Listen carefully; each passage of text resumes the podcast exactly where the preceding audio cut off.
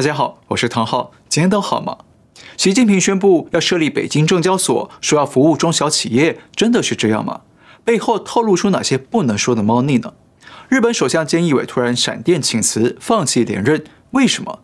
又会对美中日台和国际社会带来哪些冲击呢？这都是我们今天要聊的重点。话题一：北京设立证交所，为企业筹资还是自救？话题二。亲中派反扑，菅义伟闪辞，美中日台大地震。来看第一个话题：北京设立证交所，为企业筹资还是自救？九月二号，习近平抛出了一个重要宣示，要成立北京证交所，主要目的是要支持中小型企业的创新发展，说要打造服务创新型中小企业主阵地。那说白了，习近平希望中小企业可以通过北京证交所这个平台，获得更多的民间资金投资，来解决企业初期发展的资金难题。好，这北京证交所成立的话呢，那中国国内就会有北京、上海、深圳三个证交所平台，所以呢，也被媒体戏称是中共的第三胎。不过，官方已经强调，北京证交所的特点就是要提供中小型企业上市、募集资金。那为什么中共要这么独厚中小型企业呢？我认为啊，主要原因是北京要解决中小企业融资不易的困境。因为现在中国债务危机严重，银行放款是相当谨慎，只有大企业或国企才容易取得贷款，那中小企业融资很困难。所以北京证交所某种程度就是中共想用来对外圈钱，转而用来扶植中小企业的钱袋子。不过，北京证交所强调他们是服务中小企业，那这也可以看出中共现在拼命想要发展内需经济，因为一般中小企业生产的主要就是民生消费用品嘛，也就是属于内需市场的消费经济。而且啊，中共从去年就不断喊出新发展格局，就是指经济上要做到国内大循环加上国际国内双循环。但是现在过了快一年的时间，中共还在设法解决内循环的问题。那这表明呢中国的消费经济发展遇到了瓶颈，不但中小企业缺乏资金来进行投资生产，而一般民众的消费能力啊和消费意愿呢也是越来越低。还有，现在中共努力为中小企业找钱，想扶持内需经济，那这也反映出中共已经对改善中外关系失去信心。他们对出口贸易的前景感到悲观，对中国经济的前景感到悲观，所以呢，拼命打造逃生门，也就是想靠着国内消费经济来实现国内大循环，让中共不必靠着外国市场就可以自力更生活下去。那么，为什么中共要拼命发展内需，要自力更生呢？很可能啊，是为了将来进入闭关锁国或者备战在做准备。备战呢、倒不一定是军事战争，而是各式各样的外来压力。比方说，如果中共持续被各国孤立或者制裁，那么中共就得进入锁国时代，就得有一定的内部经济能力来应对国际社会的长期围堵战。而且，中共最近不断打压各行各业，推动共同富裕，都可以感受到一股新文革的政治运动与所格气氛正在快速蔓延。所以，中共现在啊拼命准备内需经济的囤粮呢，一点也不让人意外。只是说，北京证交所真的能成功吗？真的能吸引国内甚至国际资金投入吗？我想不一定乐观。第一呢，中共最近强硬打压自由市场经济与民营企业，已经让海外投资者失去信心，不再相信中共会尊重市场体制，反而认为啊，在中国投资的政治风险太高，代价太大。阿里巴巴和滴滴出行就是教训。第二，证交所地点是在北京，北京是中共的政治中心，也就是一切政治监管与商业监管最严厉的地区。政治影响力无所不在的话，那国际资金还敢进入吗？恐怕就连国内各地的资金都不敢轻易投入北京，避免被严厉的审查与监控。第三，中共现在大力扶持中小企业，其实呢也是要打压大型企业的扩张，避免大企业将来成为富可敌国的巨兽，会成为党中央的威胁。所以，中共一方面用力打击阿里巴巴、腾讯等大企业，另一方面呢又在扶持中小企业。但是，中共的打压是没有明确的标准和法律依据的。往往是党中央先下令打压谁，然后再给出打压的理由，也就是先动手打人，再说为什么打你。那么谁知道中共会不会哪天觉得中小企业是威胁，突然就对中小企业开刀呢？没有人敢保证，对不对？所以说啊，中共这次想设立北京证交所，可以看出中共实际上是对国内外大局感到悲观，对国外投资感到悲观，所以呢，不断的推动内需经济，为将来的闭关锁国或者备战做准备。再来看话题二，亲中派反扑，菅义伟闪辞，美中日台大地震。九月三号，被称为令和大叔的日本首相菅义伟突然宣布不再争取连任自民党总裁职务。换句话说，菅义伟也放弃连任日本首相。那这项决定不但结束了他短短一年的首相任期，同时也为日本政坛带来了巨大的权力真空。大家知道，菅义伟是在去年九月临危上阵，接替安倍晋三成为新的自民党总裁与日本首相，也让安倍啊紧急请辞之后的权力真空暂时稳定下来，也阻挡了亲中派的前防卫大臣石破茂成为首相。而过去几个月来，菅义伟也一再表达争取连任的意愿。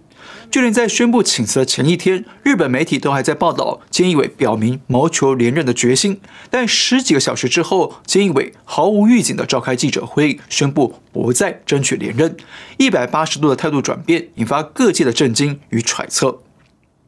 好，我们先问第一个问题：为什么菅义伟会突然放弃连任呢？主要有三个原因。第一个原因，治理疫情成果不佳。菅义伟上任以来，虽然积极应对疫情。但日本疫情却像搭过山车一样，不断的此起彼落，不断的屡创新高。菅义伟也因此遭受到政界与民间的批评。那根据统计，从八月六号到九月一号，不到一个月的时间，日本的确诊人数就暴增了五十万人，这让日本全国感染疫情的总人数突破一百五十万人大关。因此，菅义伟的民意支持度不断下跌，目前已经跌到百分之二十六的新低点。那日本国会大选即将在十一月举行，但目前菅义伟的支持度低迷，确实不利于他与自民党的选情。因此呢，疫情治理成果不佳，被外界普遍认为是菅义伟退选的主因。但是我认为啊，这个因素呢，可能还只是次因，还有一个更主要的因素，我们等会说。第二个原因，坚持举办东京奥运引发批评。虽然今年日本疫情出现节节上升的走势，许多民众与企业也因为担忧疫情扩大，纷纷表态反对举办奥运，但菅义伟政府坚持继续推动奥运，完成这项已经拖延一年的重大赛事，而这也是前首相安倍的心愿。不过呢，冒险举办奥运的结果啊，却让菅义伟面临民意的尖锐反弹，支持度持续下降，最终让菅义伟落入了日本的奥运首相魔咒。与前首相池田勇人、佐藤荣作以及桥本龙太郎一样，都在举办奥运后不久呢，就因故下台卸任首相。第三个原因，亲中派势力反扑。我认为啊，这一点才是促使菅义伟临阵弃选的关键主因。根据日本媒体披露，菅义伟临时放弃参选自民党总裁的原因是原定于九月六号进行的自民党高层人事变动无法实现。什么意思呢？原来啊，菅义伟在八月底曾经想要调整自民党的高层人士，想要换下党内老派阀二阶派的领袖二阶俊博。那为什么要换二阶呢？因为二阶是日本著名的亲中派或亲华派的大佬，他跟中共方面长期往来密切。习近平、王岐山和王毅等中共高官呢、都曾经亲自会见二阶。而且二阶是现任的自民党干事长，手里握有党内的财政大权，可以分配候选人的资金。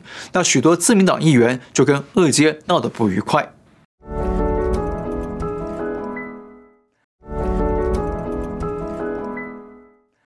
因此，菅义伟想要调整人事，要让二阶卸下自民党干事长的职务，借此争取反对二阶的年轻议员们支持菅义伟继续连任总裁和首相。同时呢，也想用内阁的新气象来争取更多的日本年轻人支持他与自民党继续执政。好，重点来了，二阶当时也附和着说，他愿意接受人事替换，只有人事调整才能打开局面。他还告诉菅义伟说：“不要有顾虑，自由地调整人事。”那没想到，就在九月三号上午十一点十七分，菅义伟再次会见二阶俊博之后，形势急转直下。菅义伟宣布不再竞选连任。那明明菅义伟在前一天还准备争取连任，十几个小时之后，就突然从积极连任变成消极卸任。为什么？这一点呢，我们还不得而知。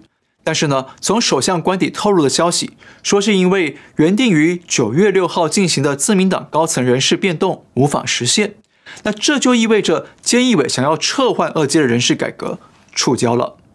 虽然二阶一度口头上答应愿意接受人事调整，但行动上啊显然不是这么回事。那么，是不是二阶对菅义伟说了什么或做了什么，逼迫他卸任呢？